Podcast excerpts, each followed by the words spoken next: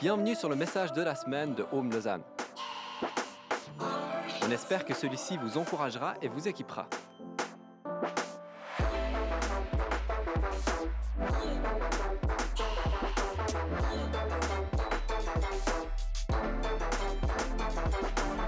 Pour plus d'informations sur notre Église, n'hésitez pas à visiter notre site internet sur www.homelausanne.ch.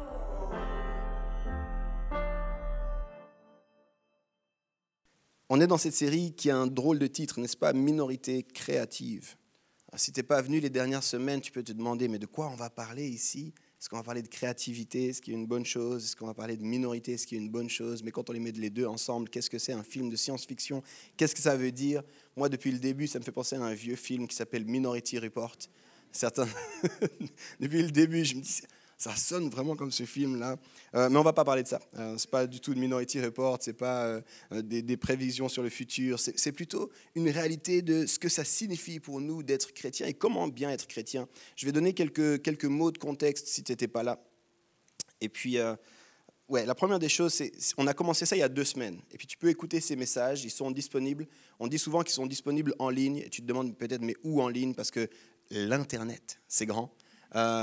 Et puis en plus de ça, on est en construction depuis un petit moment avec notre site, donc euh, ce n'est pas le meilleur endroit pour aller trouver de l'info actuellement. Mais euh, tu peux aller sur là où tu écoutes de la musique. Ça veut dire que si tu écoutes sur Spotify, tu peux trouver nos podcasts sur Spotify. Si tu écoutes avec euh, Apple et puis tout ce qui est la, pomme croquée, il y a quelque chose qui s'appelle podcast et puis tu trouves là aussi. Et Google Podcast aussi, tu peux nous trouver, tu peux nous écouter. Il y a deux semaines, on a commencé ça. Et puis, est-ce qu'il y en a qui étaient là il y a deux semaines? Est-ce qu'il y en a qui étaient là? Ok, quelques-uns. Après ce message, c'est sûr que quand tu vas au Starbucks, et puis quand on te demande qu'est-ce que tu fais, tu commences à dire Ah, ok, ok, je me souviens, on avait discuté de ça, on avait discuté de ça. Peut-être c'est quand tu es aussi avec tes collègues que tu discutes, quand tu es avec des gens qui ne partagent pas ta foi, tu comprends qu'il y a une, des fois comme une forme de tension. Comment je vais assumer ma foi? Comment je vais parler de ma foi? Qu'est-ce que ça peut vouloir dire? Euh, Qui était là la semaine passée? Ok, quelques-uns. La semaine passée, euh, on a parlé de comment être comment devenir une minorité créative. Et puis on a vu notamment euh, deux, trois choses que je vais rappeler, mais je me demande, est-ce qu'il y en a qui ont lu un peu plus la Bible cette semaine? Ah, Quelques-uns. Ok, quelques-uns. Parce qu'il y en a beaucoup qui m'ont dit à la sortie, cette semaine, je vais lire différemment ma Bible. Est-ce qu'il y en a qui ont prié un peu davantage cette semaine? Ah, Quelques-uns, quelques-uns. C'est bien de prier, euh, je ne prends aucun crédit, mais on a parlé de ça la semaine passée, notamment. On vit en fait une série que je crois vraiment décisif pour nous en tant que communauté, quelque chose de très très important d'aborder. Puis je vais te le résumer ici. Dans cette série, on veut voir comment suivre Jésus en 2020 en tant que minorité créative. Minorité parce que nous sommes effectivement, en tant que chrétiens en Suisse, en Occident aujourd'hui, une minorité, mais créative parce que nous sommes appelés à faire une différence dans la société. Donc oui, une minorité, mais une minorité qui fait la différence. C'est les lumières.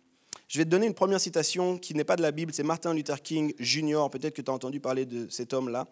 Euh, il a dit la chose suivante, presque toujours, la minorité engagée et créative a rendu le monde meilleur. Presque toujours, la minorité engagée et créative a rendu le monde meilleur. Je vais donner une définition aussi de la minorité créative. C'est John Mark Comer qui l'a dit dans ces mots. Une minorité créative, c'est une communauté de disciples de Jésus qui cherche à redécouvrir l'enseignement de Jésus et les pratiques de l'Église primitive et les appliquer au contexte d'une société post-chrétienne. En Occident, les chrétiens n'ont pas toujours été une minorité. On se construit sur un héritage ici, en particulier en Suisse, on appelle ça un héritage judéo-chrétien. Mais aujourd'hui, cette vision du monde chrétienne est devenue une vision minoritaire, une vision parfois combattue qui dérange même. Et puis culturellement, on le ressent. C'est pour ça que dans certains contextes, comme je disais avant, collègues, Starbucks ou quoi, tu peux être des fois un peu mal à l'aise quand il est question de ta foi. Et le fait d'être une minorité peut avoir trois résultats qu'on cherche à éviter. Le premier, c'est s'isoler. On ne veut pas s'isoler en tant que minorité. On ne veut pas se mettre dans son coin puis faire les choses à notre façon que entre nous. Mais on ne veut pas non plus conquérir et puis partir à la conquête du monde et puis imposer ce qu'on croit par la force. On ne veut surtout pas ça. Mais on ne veut pas non plus, et c'est un troisième risque, être influencé par tout ce qui nous entoure puis commencer à perdre l'essence même qui fait notre foi et puis qui devrait constituer notre vie. Donc la question tout au long de cette série, c'est comment assumer la dimension de minorité tout en explorant des façons de briller, d'apporter la paix, le shalom pour la ville. Comment ne pas être influencé mais influencé? Comment être une présence non anxieuse et rédemptrice pour le monde qui nous entoure? Je crois que c'est un bon projet là. C'est pas mal comme projet, j'ai envie de dire. Donc la semaine passée, on a parlé de trois éléments. C'était trois alternatives pour former une minorité créative. On a parlé d'avoir de, des, des liens alternatifs, une nouvelle façon de tisser des liens. On a parlé d'avoir une éthique alternative. Comment est-ce qu'on ne, mange pas ce que la culture nous donne, mais qu'on se tient ferme sur notre éthique? Et on a parlé comment avoir des pratiques spirituelles alternatives, d'où la question de la Bible et la prière notamment. Encore une fois, je vais vous encourager à aller étudier ça. Je crois que c'est vraiment, vraiment clé. Je crois que c'est aussi tout à fait à propos par rapport à tout ce qu'on vit aujourd'hui. On va continuer, puis j'aimerais vous inviter à ouvrir vos Bibles à Daniel. On reste toujours dans ce livre et on va aller au chapitre 2. Daniel au chapitre 2. Ce n'était pas prévu au début, puis je fais cette petite parenthèse. Au début, je n'avais pas prévu qu'on reste autant dans Daniel. Mais alors qu'on a commencé à étudier ce livre, alors qu'on a commencé à construire les messages, j'ai senti vraiment que Dieu nous disait restez dans Daniel. Restez dans ces quelques premiers chapitres. On, regarde en particulier, euh, on s'est arrêté, on a étudié en particulier les chapitres 1 à 6 de Daniel, euh, où c'est des parties plus historiques où on voit comment Daniel et trois de ses amis ont vécu à Babylone. Et dans ce livre, si tu connais pas Daniel, tu peux aller euh, dans ta table des matières, puis tu peux le trouver. Il est dans l'Ancien Testament, c'est un livre dit prophétique. dans ce livre, on apprend qu'un gars, Daniel, et ses trois amis, Anania, Michaël ou Michael et Azaria, se positionnent justement comme une minorité créative dans Babylone. Et Babylone, c'est une ville d'influence massive. Je ne sais pas si tu connais un peu Babylone, si tu sais ce qui se passe à Babylone, mais c'est vraiment une ville d'influence à l'époque. On en reparlera encore un petit peu. C'est une ville qui dominait, c'était une culture qui dominait, puis ils étaient en train de prendre du, territoire. Puis eux, donc, ces quatre juifs qui sont amenés en exil là-bas, puis qui sont isolés, puis ils sont sélectionnés parmi les juifs, ils sont emmenés pour servir le roi, et puis on leur donne des nouveaux noms, ils sont formés, puis en fait, tout ce qu'on a vu, c'était un peu comme un lavage de cerveau. En fait, on veut qu'ils abandonnent leur culture, leur identité, leurs convictions, et puis qu'ils servent un, un, autre fonctionnement, celui de Babylone. Ça va durer pendant des années et des années, plus de 50 ans. Et puis, au milieu de ça, ils vont rester fidèles à Dieu, puis ils vont gagner des places d'influence. Ils vont rester fidèles à Dieu, fidèles à leur foi, fidèles à leur vision du monde, mais ils vont avoir des places d'influence, puis ils vont être une présence non anxieuse et rédemptrice dans un monde vraiment difficile. Les six premiers chapitres du livre de Daniel, on nous donne justement cette image, puis je pense que c'est une des images les plus détaillées, les plus complètes de ce que ça peut signifier que d'être une minorité créative. Et alors que je faisais ça, le Seigneur m'a rappelé, quand on a commencé, j'en parlerai un tout petit peu après, mais quand on a commencé Home, euh, beaucoup de gens me demandaient, mais c'est quoi un peu un de tes projets, ce serait quoi un truc que tu rêverais, et puis ils me demandaient avec, avec Janet, mais qu'est-ce qu'il y a sur votre cœur? Puis une des choses, c'est marrant qu'on arrive sur ce livre de Daniel, puis je vous dis que c'est clé, mais une des choses que je répondais, je disais, j'ai envie d'être une église pour les Daniel. Et je dis ça à beaucoup de monde, j'ai envie d'être une église pour les Daniel. Puis les gens me disent, ah, c'est...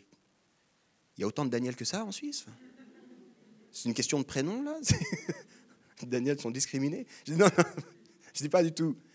Être une église pour les Daniel, ça veut dire être une église pour les gens qui sont fidèles dans leur foi, qui aiment Dieu, mais qui n'ont pas peur d'avoir des positions d'influence, qui n'ont pas peur de faire la différence là où Dieu les appelle. J'ai envie qu'on soit une église pour les Daniel. Puis on se retrouve là, minorité créative, puis le Saint-Esprit qui... Vraiment, j'avais prévu d'être sur un autre livre complètement de la Bible ce matin. Le Saint-Esprit qui dit reste là-dedans. Alors avant qu'on lise Daniel 2, on va lire euh, deux parties, les versets 26 à 28, puis ensuite les versets 46 à 49. Avant qu'on lise ces deux parties, j'ai juste envie de prier, prier pour nos cœurs à nous tous, qu'ils soient ouverts à ce que Dieu veut faire, et puis que lui nous parle plus que moi.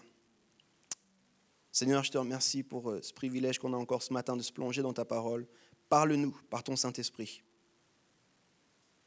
Réveille nos cœurs par ton Saint-Esprit. Repositionne-nous par ton Saint-Esprit. Seigneur, on veut entendre avec nos oreilles, mais on veut, on veut entendre et te voir avec nos, oreilles et nos yeux spirituels. Prends toute la place ce matin. Rends-nous aiguisés, sharp, afin de comprendre ce que tu veux nous révéler. Dans le nom de Jésus, Amen. Daniel 2, 26 à 28 et 46 à 49. on va sauter donc quelques versets, on reste dans le même chapitre, puis c'est juste pour ne pas entrer dans trop de détails qui nécessiteraient des explications ou quoi, mais c'est vraiment la même, une même histoire en fait, et on prend le début puis la fin de cette histoire. Je te la raconterai après, on va juste se plonger pour l'instant dedans. Tu peux lire avec moi si tu as ta Bible, c'est très bien. Si tu l'as pas, ce sera affiché, oui. Le roi demande à Daniel, appelé aussi Beltassar, Est-ce que tu peux me raconter le rêve que j'ai eu et me l'expliquer? Daniel lui répond Mon roi, aucun sage, aucun magicien, aucun devin, aucun de ceux qui ne lisent les étoiles n'est capable de raconter le rêve mystérieux pardon, que tu demandes d'expliquer. Mais dans le ciel, il y a un Dieu qui donne l'explication des mystères. Comment ça c'est mon Dieu ça? Roi Nabucodonosor, c'est lui qui te fait connaître ce qui arrivera plus tard. Voici ce que tu as vu en rêve pendant que tu dormais. Puis là on coupe, on passe le rêve, on passe la discussion entre Daniel et puis le roi. Puis on arrive au verset 46. Alors le roi Nabu, je le traduis, s'incline jusqu'à terre devant Daniel pour l'honorer. Il commande, imagine la scène pendant un instant, c'est le roi là qui s'incline devant Daniel pour l'honorer. Il commande de présenter à Daniel des offrandes et du parfum. Puis le roi lui dit, oui, votre Dieu est le plus grand de tous les dieux. Il est le maître des rois. Il fait comprendre ce qui est mystérieux, puisque tu as pu m'expliquer le mystère de mon rêve. Ensuite, le roi couvre Daniel d'honneur, il lui offre beaucoup de cadeaux, des cadeaux magnifiques. Il l'établit comme gouverneur de toute la province de Babylone et comme chef de tous les sages. C'est pas mal comme promotion là. À la demande de Daniel, le roi désigne Shadrach, Meshach et Abednego pour administrer la province de Babylone. Daniel, lui, reste à la cour du roi. Fascinant. Qu'est-ce qui s'est passé là? Je vais donner un tout, tout petit peu de contexte avant de se plonger dans certains éléments que je crois on peut tirer pour notre vie. Et euh, au passage, pour ceux qui prennent des notes, le titre de mon message, c'est Être une minorité créative qui influence. La semaine passée, on a vu devenir une minorité créative, puis aujourd'hui, on voit être une minorité créative qui influence. En fait, j'ai envie de voir avec vous comment influencer et faire une différence dans le monde qui nous entoure en tant que minorité créative. Donc la semaine passée, j'ai donné un peu de contexte sur Daniel, sur ses trois amis, sur la réalité de Babylone, ce que signifie Babylone. Euh, et puis on a vu justement tout ce que je vous ai dit avant, le lavage de cerveau, une, position de pouvoir, une envie de faire sans, en se passant de Dieu, tout ça. Puis on voit que Daniel et ses amis, ils ont été formés, ils ont tenu ferme dans leurs convictions, puis on voit qu'ils ont été considérés comme les plus sages de toute la région. Et puis euh, ils ont eu des places déjà privilégiées. Et puis voilà ce qui se passe dans l'histoire qu'on a lue. Un soir, le roi fait un cauchemar. C'est ça le début en fait de, cette histoire qu'on vient de lire juste avant. Il voit que tout ce qu'il aime, son royaume, tout ce qu'il aime, sa royauté, ça va lui être enlevé et puis ça va être brisé. Puis il se réveille un peu en panique. Imagine le roi qui se réveille en panique puis qui hurle et puis qui dit Amenez vite les sages, amenez vite les devins, qu'est-ce qui se passe? J'ai fait un cauchemar horrible, amenez-les. Puis là, ben, il y a des gens qui se présentent. Il n'y a pas encore Daniel qui se présente, il y a des gens qui se présentent. Puis le roi dit J'ai fait un cauchemar horrible je, te dis ça pour que tu comprennes le type de roi de quoi on parle. Racontez-moi mon rêve et sa signification. Et puis il y a tous les gars, les, le premier qui sont arrivés, qui disent, mais écoute, raconte-nous ton rêve, puis on t'expliquera la signification. Puis le roi dit, non, non, non, je ne vous fais pas confiance. Tu vois, il était ébranlé par son cauchemar, il a été ébranlé par son rêve. Il dit, non, non, vous vous racontez, et puis vous me dites, ça veut dire quoi? Je veux voir si vraiment vous êtes des devins. Je veux voir si vraiment vous êtes capable de lire l'avenir. Je veux voir si vraiment... J'ai plus confiance. Et puis il est là, les gars, ils, essaient. écoute, roi, c'est compliqué ce que tu demandes. On, t'aime vraiment, on te vénère, mais, mais gars, on ne peut pas savoir ton rêve. On peut l'interpréter, mais dis-nous ton rêve. Non, non, non, je ne veux pas savoir. Et le roi s'énerve. Il est dans cette panique, il s'énerve, puis il décide, il dit, OK, tous les sages, tous les devins, on va tous vous tuer. Tu, tu pourras lire, hein, c'est Daniel 2, j'invente pas là. On va tous vous tuer, vous êtes tous morts. Si personne ne peut m'expliquer ça, je vous tue tous. Et là, Daniel est tranquillement en train de sans doute prier ou faire quelque chose, jeûner, ça c'est sûr. Et puis on vient lui dire, Daniel, c'est la fin, on va tous mourir. Daniel, qu'est-ce qui se passe? Pourquoi vous êtes paniqué comme ça? C'est quoi l'aventure? Qu'est-ce qui, qui, vous arrive? Puis là, euh, on lui dit, mais le roi, il a fait un cauchemar, un rêve, il demande l'explication, il demande aussi c'est quoi le rêve? Et, là, on ne peut pas lui expliquer. puis, puis là, Daniel dit, est-ce que je peux aller voir le roi? Puis il se retrouve devant le roi, puis c'est là ce qu'on a lu. Il se retrouve devant le roi. Puis le roi lui dit, alors dis-moi, c'est quoi ce que j'ai fait comme rêve? Qu'est-ce qui s'est passé? Puis Daniel va réussir, va lui raconter, mais ce n'est pas Daniel qui réussit. C'est Daniel, il lui dit en fait au début, laisse-moi un petit peu de temps. Puis il va prier Dieu. Puis il revient vers le roi, puis il dit, écoute, moi je ne suis pas capable, il n'y a personne qui est capable de faire ce que tu demandes. Mais il y a Dieu. Et Dieu, lui, il est capable. Puis mon Dieu, il va peut-être me révéler. Puis voilà ce que ça veut dire. Puis là, le roi tombe devant Daniel, pas tombe euh, de surprise ou quoi, il l'honore Daniel, littéralement, il se prosterne devant Daniel. C'est de la folie. Puis il dit, Daniel, t'es incroyable, mais il va plus loin, il dit, ton Dieu, c'est le vrai Dieu. ton Dieu, il est au-dessus des autres dieux. Tous les autres, là, ils n'avaient rien, rien à me dire, rien du tout. Mais toi, là, ton Dieu, it's the real deal. C'est le vrai truc, on ne peut pas rigoler avec ton Dieu. Ton Dieu, c'est quelque chose d'autre que les autres. Écoute, on va t'honorer, tous les autres doivent être soumis. Puis là, Daniel dit, oublie pas mes trois potes. C'est bon, eux aussi, ils gouvernent des provinces. Prends-toi, ta famille, tes potes, tout, tout ce que vous voulez. Parce que votre Dieu, c'est le vrai Dieu. Folie, folie. Alors qu'est-ce que ça peut nous donner comme clé pour nous aujourd'hui?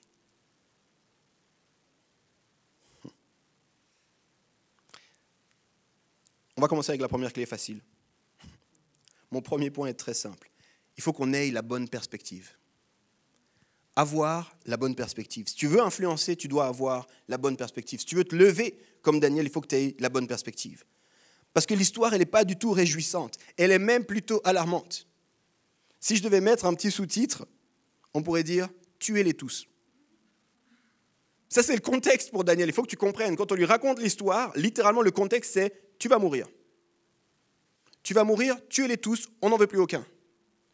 Et là-dedans, Daniel, c'est fou parce qu'il est informé, on lui dit le roi va te tuer. Relis encore, tu verras, c'est vraiment ça. Le roi va, te tuer. Puis ça semble être plutôt une mauvaise nouvelle, mais Daniel, lui, il a une autre perspective. Attendez un instant. Daniel, il ne réagit pas dans la crainte, dans la peur, dans c'est pas possible, on va tous mourir. Non, Daniel, il se dit juste, ok, laissez-moi juste aller voir ce qui se passe. Il n'est pas tombé dans le désespoir, il n'est pas tombé dans l'angoisse, il ne se dit pas, c'est la fin, il n'est pas en train de se dire, de toute façon, ici c'est Babylone, autant mourir vite. Je voulais de toute façon pas être là, j'avais rien à faire là. De toute façon, j'allais mourir. De toute façon, j'ai été enlevé des miens. De toute façon, j'ai plein de contraintes ici. De toute façon, j'ai un régime alimentaire que j'aime pas. Moi, je suis vegan. Il a une autre perspective. Quand tout le monde avait les yeux rivés sur on va tous mourir, Daniel, il était en train de se dire qu'est-ce que Dieu est en train de faire? En fait, Daniel, il voit cette situation comme une opportunité. Puis j'ai envie de te poser la question, c'est quoi ta perspective à toi? Quand tout autour de toi semble dire c'est fini, ça va mal, il n'y a, pas de, a pas de solution, il n'y a pas d'issue, c'est quoi ta perspective à toi? Daniel, lui, il va, il va voir cette situation comme une opportunité. Puis je trouve important de réaliser cela. En tant que minorité créative, comment est-ce que nous interprétons les événements qui arrivent? Je crois que c'est pas mal à point avec le Covid, n'est-ce pas? En tant que minorité créative, comment est-ce qu'on interprète ce qui arrive? Et ça semble trembler, il n'y a plus d'espoir. Attendez un instant, je vais aller voir mon Dieu, je vais aller voir ce qu'il fait. Parce que j'ai une perspective qui est sur un royaume inébranlable. J'ai une perspective qui est sur un Dieu qui est fidèle. J'ai une perspective qui est sur un Dieu qui m'aime et qui a des projets pour moi. Avant de paniquer, je vais juste aller le consulter. Avant de m'emballer, puis de préparer de, de, mourir, de faire mon testament, juste demander, Seigneur, qu'est-ce que toi tu nous dis là? Qu'est-ce que toi tu veux faire? Je vais te raconter une petite histoire d'une église de la région. Il y a, une dizaine d'années, cette église a brûlé. Euh, heureusement, personne n'est mort, mais, c'était un accident qui s'est passé dans les sous-sols en fait, de l'église, qui n'avait rien à voir avec l'église. C'était un bâtiment qui était utilisé par d'autres aussi. Et puis dans les sous-sols, il y a eu un feu qui s'est parti. C'est un feu énorme. Ça a été une grande, grande histoire, un des grands, grands feux des dix dernières années à Lausanne. Et puis euh, l'église a brûlé. Et, voilà, plus rien n'était disponible. Puis le pasteur m'a raconté quelques temps après. Il m'a dit certaines personnes de l'église sont venues. Puis ils lui ont dit Tu vois, c'est le diable qui a causé l'incendie. Vous voulez nous arrêter? C'est sûr, c'est le diable. C'est l'ennemi de nos âmes. Puis le pasteur dit Ok, merci, merci pour euh, ton insight, pour ta perspective, merci beaucoup.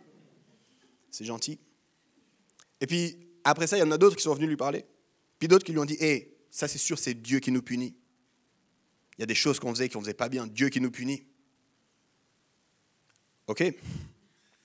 Merci pour ta perspective. Merci pour ton insight, c'est intéressant. Peut-être coordonnez-vous là, tous ceux qui, qui avaient des bonnes choses à dire. Enfin. Et puis le leadership, le pasteur, puis son équipe, ils ont commencé à prier.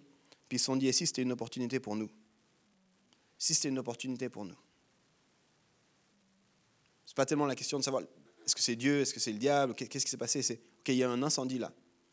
Est-ce que ce n'est pas une opportunité pour nous de ressaisir la mission que Dieu nous a donnée, de repenser ce que Dieu nous demande de faire, d'affûter un peu? La raison pour laquelle on existe. Il n'y a personne qui a été, y a personne qui était mort là. c'était que des dégâts matériels. Est-ce que ce n'est pas pour nous l'occasion de saisir ça différemment? Quelle est ta perspective à toi? Au départ, je pensais vraiment pas, je pensais en parler rapidement, puis pas faire tout un point là autour. Mais j'ai trouvé clé, notamment avec le Covid, c'est quoi ta perspective là-dessus? Qu'est-ce qui se passe? Est-ce que tu, vas paniquer avec tous ceux qui paniquent, et puis tu vas crier avec tous ceux qui crient? Est-ce que tu vas t'énerver, et puis tu vas, avec tous ceux qui sont énervés et Est-ce que tu vas dire un jour c'est les tels, un, autre jour c'est là-bas, et puis moi je fais ci, puis moi je fais ça? Ou bien est-ce que tu vas, excuse-moi, je te le dis avec de l'amour si tu ne me connais pas, te taire un instant? Puis juste aligner, Seigneur, qu'est-ce que tu veux me dire là au milieu? C'est quoi ta perspective là-dedans? Comment est-ce que moi je peux continuer après toi à cheminer puis à grandir avec toi au milieu de ce qu'on vit? C'est quoi ta perspective? Ce qui concerne le Covid, puis j'en parle parce qu'il vient d'y avoir ces nouveaux événements et tout ça, ces, nouveaux, ces nouvelles restrictions, j'ai envie de te dire, avec l'équipe pastorale, on veut vraiment le saisir comme une opportunité pour nous. Juste comme une opportunité. Seigneur, on ne comprend pas tout. On prie. Il y a des gens qui ont été atteints avec le Covid ici. Il y en a pour qui ça a été vraiment grave. On s'est tenu dans la prière avec eux. On et il y en a qui c'était moins grave. On s'est aussi tenu dans la prière avec eux. On, on ne minimise pas ce qui se passe. Mais on n'a pas décidé de tirer des sonnettes d'alarme et puis de dire ci, de ça. Mais Seigneur, qu'est-ce que tu veux nous dire à nous en tant qu'Église là au milieu? Comment être ton Église Comment continuer avec la mission que tu nous as donnée Quelles sont les opportunités qu'on doit réaliser Quelles sont les choses qu'on doit réadapter Comment est-ce qu'on peut être exemplaire avec nos voisins Jonas en a parlé. Hein Comment être exemplaire avec le casar dans cette situation On s'est posé la question comment être exemplaire et on peut accueillir des gens au travers de leurs questions. Je ne sais pas si tu le sais, peut-être que tu es là puis tu fais partie de ces gens-là, mais quand il y a eu le premier confinement, il y a plein de gens qui ont regardé pour la première fois ce qu'on faisait. Et puis après quelques semaines dans le confinement, il y a une de nos responsables qui a dit peut-être qu'il faudrait qu'on accueille les gens qui nous ont rejoints pendant le confinement. Et je te dis, j'étais là, mais les gens qui nous ont rejoints pendant le confinement, personne nous a rejoints. Elle dit, non, non, non, il y a des gens qui nous ont rejoints pendant le confinement. Il y a des gens qui ont commencé à regarder ce qu'on faisait, qui ont commencé à connecter, qui ont des questions. Puis du coup, on a mis en place ce qu'on appelle nos fondamentaux en ligne. Et je sais plus, il y avait 7, 8, 9 personnes. Puis à la fin du confinement, quand on a pu sortir, je sais pas si tu te souviens, mais on a fait des baptêmes. C'est-à-dire que pendant le confinement, l'Église n'était pas arrêtée, n'était pas en temps mort. On a continué notre mission, on a continué, on s'est posé les bonnes questions. C'est une opportunité, ok. On va continuer ce que Dieu veut faire j'écoutais, je partageais ça, petite histoire, mais un pasteur que je respecte beaucoup, beaucoup aux États-Unis qui disait en début octobre, aux États-Unis, il a une énorme église là, qui, euh, sur plusieurs pays même, et il disait depuis le confinement, il y a eu 16 000 conversions au travers de notre église. 16 000 conversions. Quand j'ai entendu ça, je dit, le Seigneur est à l'œuvre. Seigneur, il est à l'œuvre, il ne s'arrête pas, ça ne le dérange pas. Et tu sais ce qu'il m'a dit, ça je te le lance comme un challenge il disait, sur ces 16 000, il y en a 12 000, écoute bien, 12 000, on sait que ça n'a rien à voir avec nos activités d'église. Il y en a 12 000, c'est nos paroissiens qui ont été faire la différence pour leurs voisins, qui ont partagé avec un collègue, qui ont commencé à faire, ils ont réalisé, c'est le temps pour nous. C'est le temps pour nous, les gens ont peur, les gens ont des questions, comment est-ce que nous on va se positionner? J'ai envie de te dire, avec ce qui se passe, c'est une opportunité. Mais quelle est ta perspective? Quelle est ta perspective? Si tu veux influencer en tant que minorité créative, tu dois avoir la bonne perspective. Daniel, il reçoit la mauvaise nouvelle, il reçoit que tout le monde va mourir, mais il a une autre perspective. Deuxième point, il faut que tu aies une compréhension de la grande histoire. Et ici, je mets, je mets des guillemets au mot grande histoire. Je vais commencer à t'expliquer un peu. Accroche-toi bien, c'est un petit peu conceptuel ce que je vais te dire, mais tu verras, ça va faire du sens. Ce qu'on croit informe ce qu'on vit. Ce que tu crois profondément informe et influence ce que tu vis. Les décisions que tu prends sont basées sur ce que tu crois profondément. Tu ne le réalises pas forcément, mais ce que tu crois informe ce que tu vis. C'est un peu simple, c'est un peu naïf, mais c'est important de savoir parce que l'histoire que tu crois influence l'histoire que tu racontes. Pense-y un instant. Tu racontes une histoire, que tu le réalises ou pas, ta façon de vivre, ta façon de réagir, ta façon de parler, ta façon d'interagir est en train de raconter une histoire à tous ceux qui t'entourent. Tu racontes quelque chose. Et il faut que tu te poses la question, quelle est l'histoire que je raconte?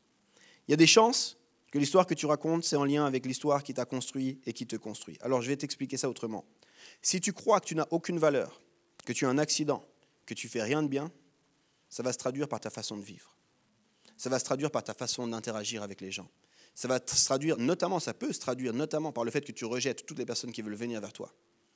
Ou alors au contraire que tu cours pour chercher des liens pour te valider puis te justifier. Ce que tu crois va influencer comment tu vis. Puisque tu vis raconte une histoire aux autres autour de toi. Si tu crois que tu n'as aucune. Donc, maintenant, si tu crois que tu n'as aucune valeur, tu vas vivre dans cette fonction-là. Si tu crois que tu as un accident, tu vas vivre cette fonction-là. Il faut comprendre ça. Euh, Bob Etty, Buster, c'est une enseignante à l'Université de Boston. Elle est aussi auteure et conférencière. Elle a dit la chose suivante L'histoire, et là c'est la question du récit, hein, pas l'histoire passée, l'histoire est la monnaie de notre société. Celui qui raconte la meilleure histoire l'emporte. C'est important de comprendre ça. quelle est l'histoire que tu racontes? Pendant trois ans de formation, on a voulu changer Daniel. Pendant trois ans auprès du roi, on a voulu changer l'histoire de Daniel. On lui a demandé de croire autre chose, on lui a donné un autre prénom, on lui a dit d'oublier d'où il venait, on lui a dit qu'il ne savait pas besoin, il n'avait pas le droit de continuer à manger comme il mangeait avant. On a voulu changer l'histoire de Daniel, on a voulu l'isoler, on a voulu changer sa culture, on a voulu changer sa langue, changer son identité. Et il se trouve au milieu de cette situation stressante. On vient de lui dire, on va te tuer. Pour que je te parle un peu de cette histoire, il faut que je prenne un petit peu de temps et que je te raconte un tout petit peu de la culture babylonienne. Voilà une des histoires qu'on est sûr à 99% que Daniel avait entendu. Cette histoire, elle s'appelle l'Enuma Elish. Tu peux aller le chercher. Enuma Elish. Enuma Elish, c'est littéralement l'épopée de la création selon la tradition babylonienne. C'est une histoire qui est vieille, on l'imagine à environ, la première fois qu'elle a été racontée, environ dix siècles avant Jésus-Christ. Donc c'est une très très vieille histoire. C'est un récit, on a encore, dans certains, notamment à Londres, sauf erreur, en Angleterre en tout cas, ils ont encore des traces euh, euh, historiques de ce récit. Puis c'est presque sûr que Daniel a dû l'apprendre parce qu'il a formé la culture babylonienne. C'est cette histoire qui met en place le panthéon, les dieux babyloniens. Et puis cette histoire, elle était racontée une fois par année dans, dans les festivals. Du coup, c'est sûr que Daniel, l'a entendu, mais vu qu'il a été formé à la culture babylonienne, c'est presque sûr qu'il a dû l'apprendre, cette histoire. Et voilà, je te lis un tout petit peu. Et ce que je te lis là, c'est le récit que j'ai lu sur Wikipédia. D'accord? Après, j'ai été la lire aussi en, français. C'est assez, c'est une vieille poésie, donc c'est assez dur. Puis là, je te lis le récit. L'épopée commence au début du temps, alors que l'univers n'est qu'un tout indifférencié rempli par l'eau originelle. C'est le début la création selon le Babylone à l'époque. C'est alors qu'Apsu, qui représente l'eau douce, et Tiamat, qui représente l'eau salée, engendrent plusieurs générations de dieux. Il y a des défis, des disputes, je passe un peu, j'avance. Enfin débarrassé de ses ennemis, Ea engendre un fils, Marduk, qui dès sa naissance est supérieur aux autres dieux. Marduk, c'est le dieu principal du panthéon babylonien, si jamais. De nouvelles perturbations provoquées par la naissance de Marduk attisent la colère de certains dieux. Encore des disputes, encore des combats entre les dieux. Marduk parvient à tuer Tiamat, la mère primordiale. Écoute bien maintenant. Et avec sa dépouille, fendue comme un poisson séché, il crée la voûte céleste, la terre et leurs composantes, les montagnes, les fleuves, les corps célestes, Enfin, il forme les éléments naturels, place la terre au centre de l'univers et crée Babylone. Ça, c'est l'histoire de la création. Des dieux qui font l'amour et qui se battent. Ils font des enfants puis ils se battent, puis ils font des enfants puis ils se battent, puis les enfants se battent, puis les enfants se battent avec leurs parents. Puis un jour, le, le dieu plus grand que tous les dieux, Marduk, prend sa maman, la déchire en deux, fait la terre avec ça. Puis il décide de dire maintenant c'est bon, on va, on va continuer, c'est tout bon, il y a des autres dieux qui arrivent, et voilà la fin. Il décide alors de créer l'homme pour qu'il serve les dieux. Et si tu continues dans le récit, il nous est dit qu'il y a les hommes qui sont supérieurs, c'est les prêtres et ceux qui ont le droit d'aller dans les temples, et puis les hommes qui sont inférieurs, qui ne sont que des esclaves. Ça, c'est l'histoire qu'on a racontée à Daniel. C'est l'histoire qu'on lui a demandé d'apprendre, c'est l'histoire qu'il a dû connaître par cœur, c'est l'histoire qui explique l'ensemble des pratiques religieuses, c'est le départ. Pourquoi est-ce que je te parle de cette histoire? Sans doute que Daniel, on n'arrête pas de lui raconter une vision du monde basée sur cette histoire. Les hommes ont été créés dans un bain de sang afin de servir les dieux. Je te le résume là. On disait à Daniel, les hommes ont été créés dans un bain de sang juste pour servir les dieux. Votre raison d'être ici, c'est simplement de servir les dieux. Par la suite, il y a eu les intermédiaires qui sont un peu plus que des esclaves, mais tous les autres sont juste des esclaves créés pour soulager les dieux. Et ce n'est pas qu'une histoire. Je pourrais te le dire comme ça, puis tu peux l'étudier comme ça. Sans doute, certains, vous l'avez vu à l'université, le Nouma Elish est connu. Mais je te rappelle ce que j'ai dit au départ? Ce que tu crois informe ce que tu vis. L'histoire que tu crois informe comment tu vis. Puis tu vois, je suis convaincu que Daniel, il connaissait une autre histoire. Il, il connaissait l'histoire d'un Dieu qui a créé la terre non pas au milieu d'un bain de sang, ni dans la violence, mais dans l'amour. Ce qu'on nous raconte dans la Genèse. Puis il connaissait l'histoire d'un Dieu qui a fait l'homme à son image. Pas certains hommes. L'homme, hommes et femmes, l'humanité à son image. Et que tous les hommes, toutes les femmes étaient dignes de valeur parce qu'ils étaient faits à l'image de Dieu, désirés par Dieu dans son amour. En tant et puis, il avait appris ça. Et puis, il avait appris une chose de plus, que l'homme, que l'homme était appelé à être en relation avec Dieu, que Dieu voulait être en relation avec lui. L'histoire qui te construit, elle est importante parce qu'elle affecte l'histoire que tu vas raconter. Daniel, il se retrouve là, on lui dit tout le monde va mourir, de toute façon c'est comme ça. Et tu vois, pour le roi babylonien, c'est normal. Lui, il est supérieur aux autres. Les autres, c'est que des esclaves. S'ils font pas ce qu'ils demandent, il peut tous les tuer, ça ne fait rien. Mais Daniel, il a une autre histoire, lui. Il a une autre histoire. Et il n'a pas simplement l'histoire de la création, il a aussi toute l'histoire de la relation avec Dieu. Il connaissait la Torah, il savait que Dieu avait fait alliance et que Dieu était fidèle. C'est important de se le rappeler, parce qu'il devait connaître des passages, notamment comme celui-ci, même si on vous emmène au bout du monde, le Seigneur votre Dieu ira vous chercher là-bas. Ça, c'est la Bible qui le dit, Deutéronome 30, verset 4. Donc Daniel, il était là au bout du monde. Cette histoire horrible, bain de sang, rien ne va, et vous allez tous mourir. Mais Daniel, il se rappelait d'une autre histoire qui informait sa façon de vivre. Il allait agir, réagir, construire en fonction de l'histoire qu'il connaissait. Et parce qu'il qu'il connaît cette histoire, il est capable de construire sa vie différemment. Écoute bien ce qu'il dit au roi. Et je ne peux pas te raconter ton rêve, roi. Mais je connais un Dieu qui se soucie de toi. Je connais un Dieu qui est capable de te révéler tes mystères tu fais des cauchemars, tu vis des trucs horribles, mais, je connais un Dieu qui a souci de toi, roi. Laisse-moi un peu à lui demander ce qu'il veut dire. Si tu veux influencer, tu dois connaître une bonne histoire, une bonne nouvelle, une merveilleuse histoire, une histoire sans pareil. Est-ce que tu connais, est-ce que tu crois cette histoire-là? En tant que minorité créative, ça va être difficile dans la société si tu ne connais pas la grande histoire, si tu ne connais pas la belle histoire. Si tu ne connais pas l'histoire d'un Dieu qui nous aime, qui nous a créés, qui a des projets pour nous, même quand tout autour de nous semble dire autre chose, tu peux t'appuyer sur ce Dieu. Parce qu'il est l'alpha et l'oméga, le commencement et la fin, mais il est aussi celui qui ne change pas. Il était, il est et il sera toujours le même. Je peux m'appuyer sur ce Dieu-là, même quand tout autour de moi semble difficile.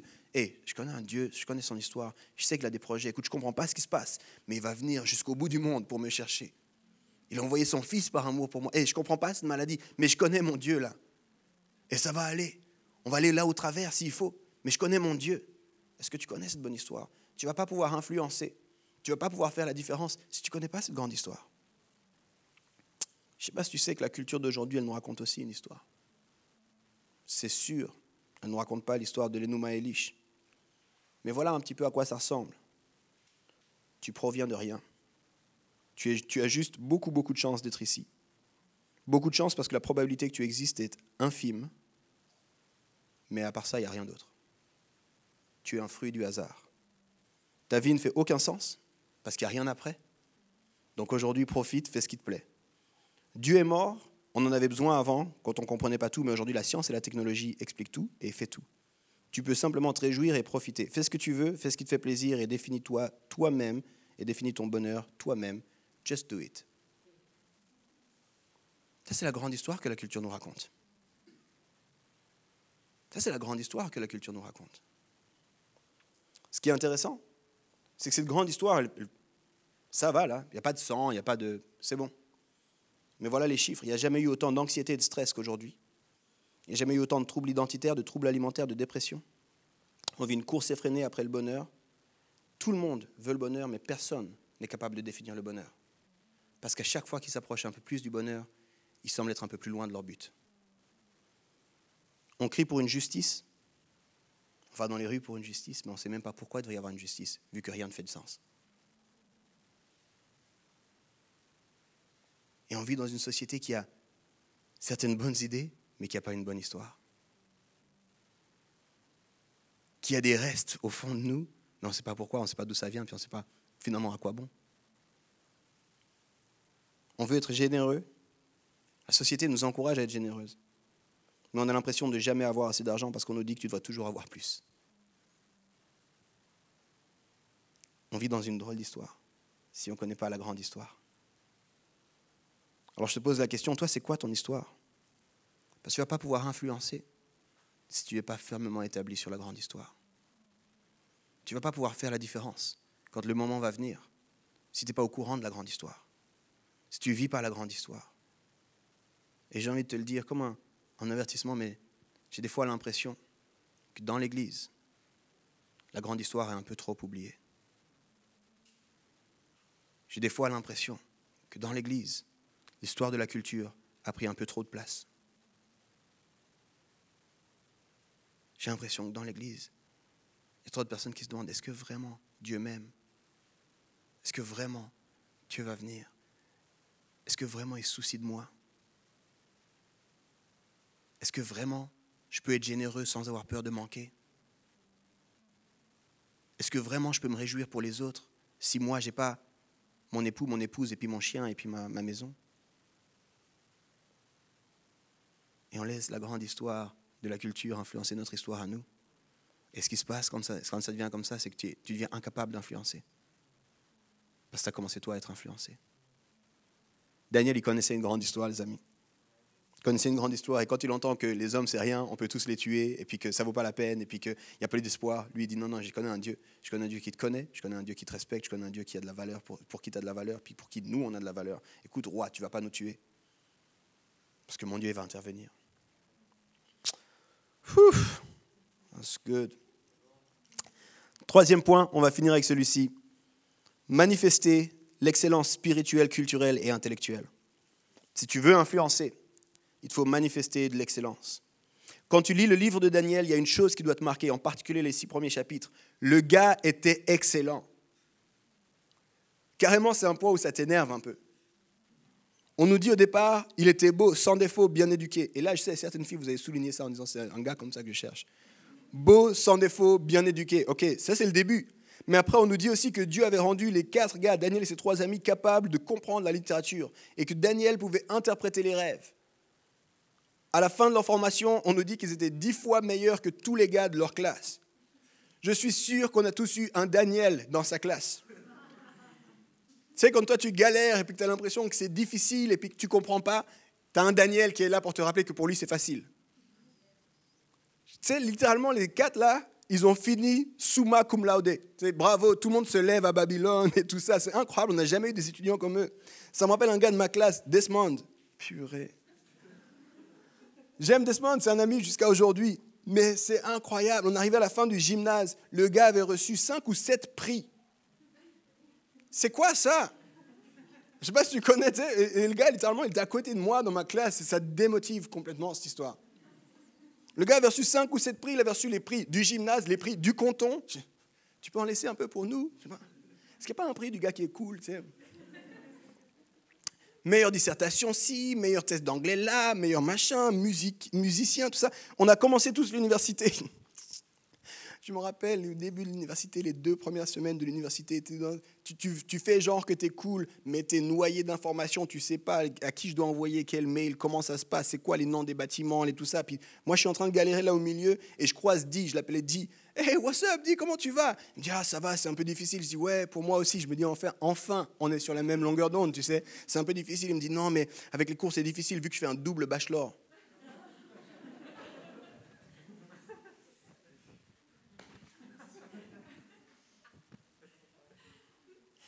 Tu veux prendre une bière peut-être? Et là, je lui dis, ok, ouais, non, je comprends, parce que je le connais, on est bon amis, il, il était à notre mariage, on se connaît vraiment bien. Puis il me dit, mais le plus difficile, je crois que c'est les cours que je donne au conservatoire de musique.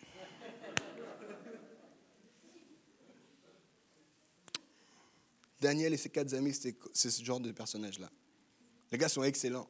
Ils sont excellents dans leur culture, sont excellents dans ce qu'ils font, sont excellents, mais, en plus de ça, ils sont excellents à Babylone, ils parlent les langues des gars, ils, interprètent, ils expliquent les Nouma Elish mieux que ceux qui ont grandi dans ça. C'est quoi cette histoire-là? Et puis ils sont là en exil, et eux, ils n'ont rien demandé. On voulait leur faire oublier la culture, leur identité, mais eux, ils n'ont pas dit Oh, tant pis, tu sais. On est là que pour un temps, et puis de toute façon, on va mourir ici, puis on a été enlevé de nos familles. Non, non. Ils ont décidé de chercher l'excellence. Je vais t'embêter un peu, mais dans ton travail, est-ce que tu cherches l'excellence? Ah, mais tu sais, c'est juste un job là. Non, non, non, non. Cherche l'excellence. Tu ne vas pas pouvoir influencer quand tu vas avec cette attitude. Ah, mais bon, c'est vite fait, là, c'est histoire de. Non, non, non. Cherche l'excellence. Ouais, mais c'est un job d'étudiant, c'est pas grave.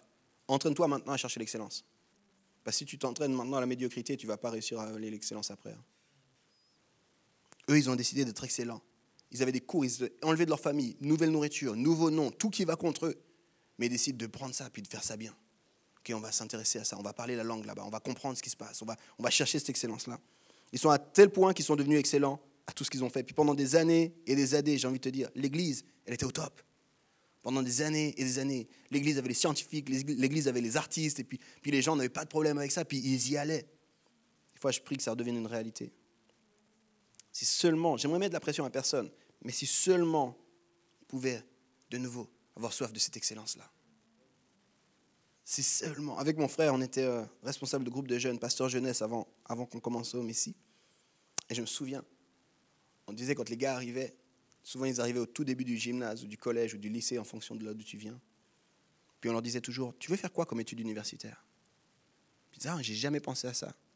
Puis on disait, pense-y maintenant. Prépare-toi maintenant. On a commencé à mettre des cours d'appui pour les, pour les gens du groupe de jeunes. Venez, on va. Puis on prenait des amis à nous, puis des, des experts. Venez, venez, on va vous aider, on va vous aider. Puis j'ai envie de te dire, c'est pas, je t'en parlais tout de suite, mais je ne suis pas en train de te dire que tout le monde doit faire des études. Il y en a, vous n'avez rien à faire dans les études, puis c'est très bien là. Mais ce n'est pas une excuse pour ne pas chercher l'excellence. Là où Dieu t'appelle, tu cherches l'excellence. Tu cherches à briller pour lui. Tu cherches à faire du mieux que tu peux. Mais nous, on était avec des jeunes, puis on était toujours en train de leur pousser. Puis s'ils nous disaient, non, non, c'est pas ça, c'est le sport. Ok, alors on va te pousser dans le sport. Non, non, mais regarde, moi je vais faire un apprentissage. Ok, on va te pousser dans ton apprentissage. Ça m'est égal ce que tu fais. Tu vas chercher l'excellence. Tu vas chercher l'excellence. Ils n'étaient pas seulement excellents intellectuellement, ils étaient aussi socialement excellents. Ça, c'est un truc qui est important pour moi. Ils étaient socialement excellents. Tu le vois notamment à chaque fois qu'ils sont face au roi, tu vois que c'est des gens qui savent s'adresser à la royauté. Ils sont face au roi, ils ne sont pas en train de trembler. Non, non, ils savent comment dire Hé, oh roi, comment tu vas? Écoute, je te respecte, roi, mais voilà comment ça se passe. Ils savent s'adresser à la royauté. J'ai envie de te dire, quand tu te prépares à l'excellence, quand il y a des gens d'influence qui viennent vers toi, tu sais t'adresser à eux. Il n'y a pas de problème. Directeur, patron, président, hé, merci d'être là. Je respecte, je connais les codes, je sais comment ça se passe ici. Excellence sociale avec tes amis, tes collègues. Une excellence sociale, une excellence relationnelle, sans compromis là, mais une excellence relationnelle. Je parlais une fois avec un homme que j'estime énormément. Puis c'est un homme qui a bien réussi, il a des grandes responsabilités, il dirige, il est, directeur, puis il a différents établissements à lui. Puis j'aime vraiment m'asseoir avec lui parce que c'est aussi un homme de foi. C'est un homme qui a une foi vibrante, une foi vivante, et j'aime trop m'asseoir avec lui. Puis je lui disais justement, je lui disais, tu sais, je rêve pour Home, c'était avant qu'on commence Home. Non, c'était, pardon, on avait déjà commencé Home, c'était au début, puis il me dit, j'aime bien ce que vous faites, je regarde un peu de loin, c'est sympa, c'est quoi ton cœur, Yves Puis je lui ai dit, j'aimerais faire une église pour les Daniel. Puis là, il m'a dit, ah ben viens, viens une fois alors, on va se voir. Et tu sais, moi, petit gars qui ne sait pas toujours bien s'habiller, invité par le directeur de cet établissement, c'était marrant à voir.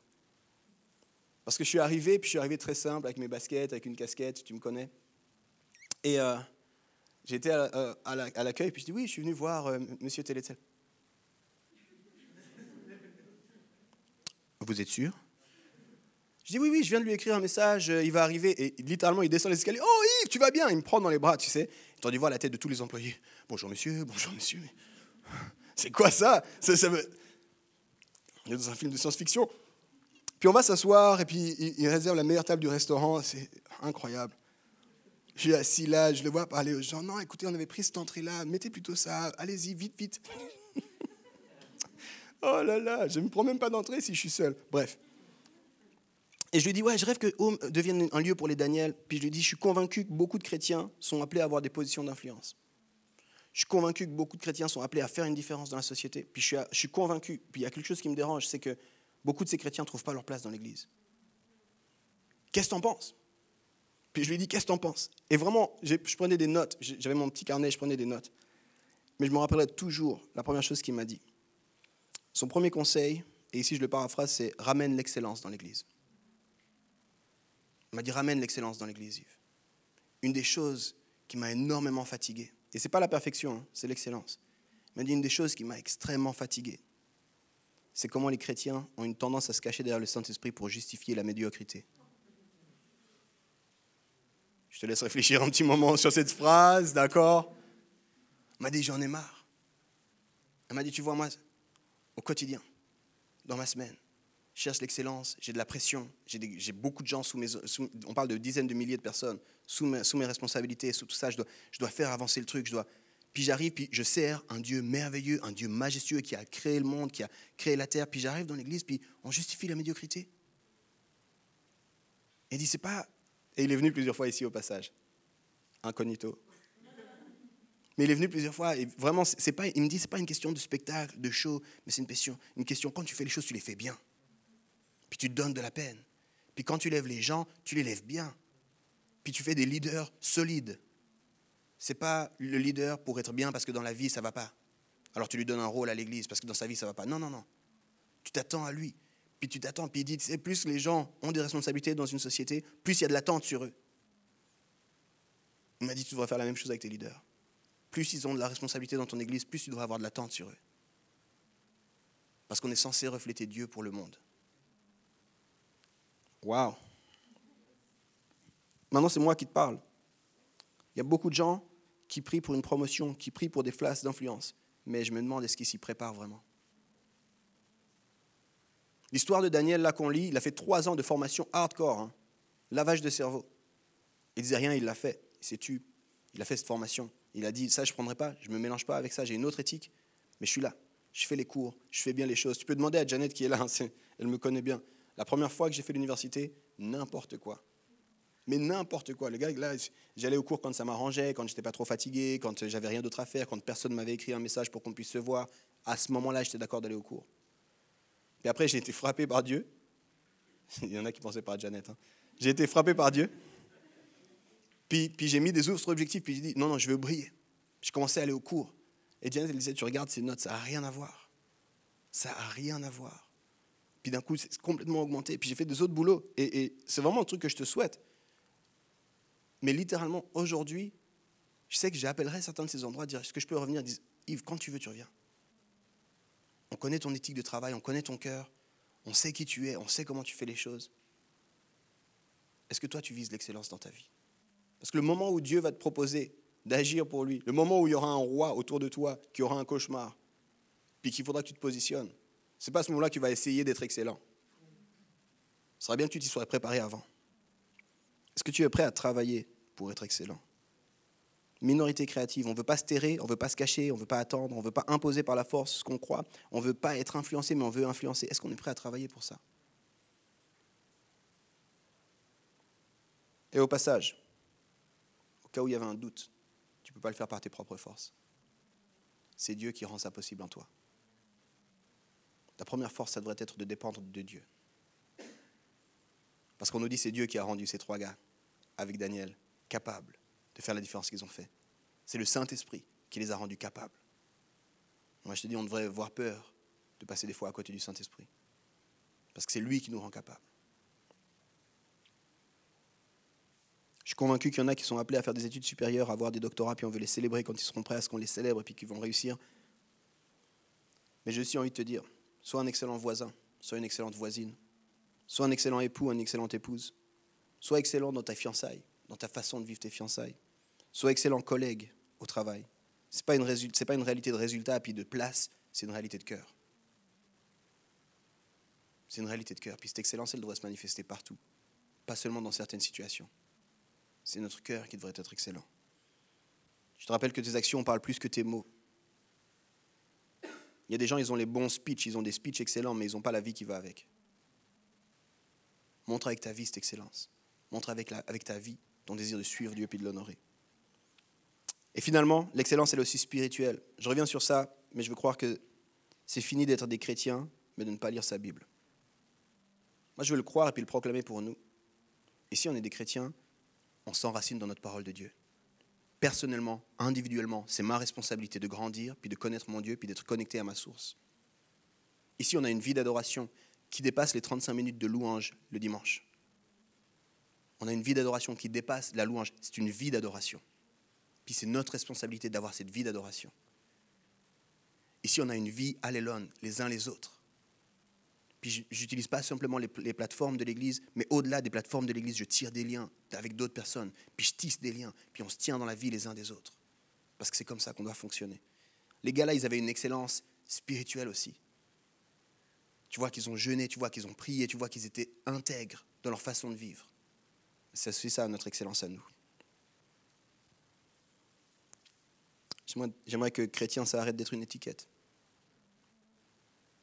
Mais que ça devienne vraiment quelque chose qui est inscrit dans nos cœurs et qui influence tout ce qu'on vit. Alors je termine, mais j'aimerais te donner une image qui me motive moi au quotidien de quelqu'un d'excellent que je connais et que tu connais aussi, celle de mon épouse Janet.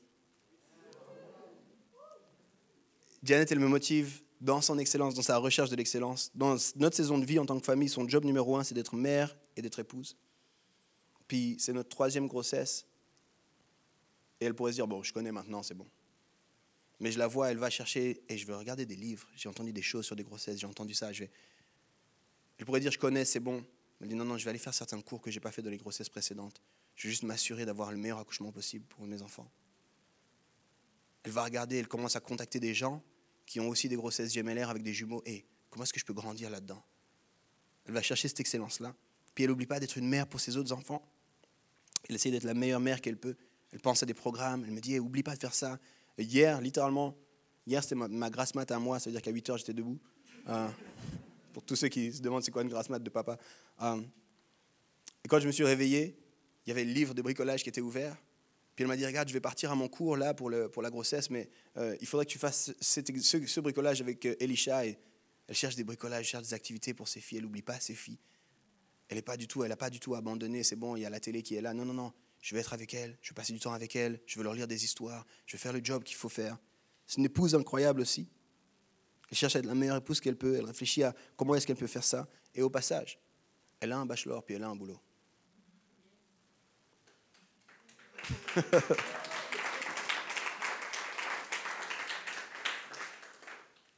Mais dans cette saison, la priorité, c'est d'être une épouse et une mère, puis elle le fait avec excellence. Moi, quand je vois ça, ça me pousse à me réveiller. Ça me pousse à aussi, moi, élever le niveau. Puis à moi, être excellent. Être un excellent père, c'est mon, mon, job numéro un. Être un excellent mari, je fais de mon mieux que je peux. Puis je fais ces choses-là pas pour avoir quoi que ce soit, mais parce que je crois que je sers un Dieu qui est excellent puis qui me rend capable.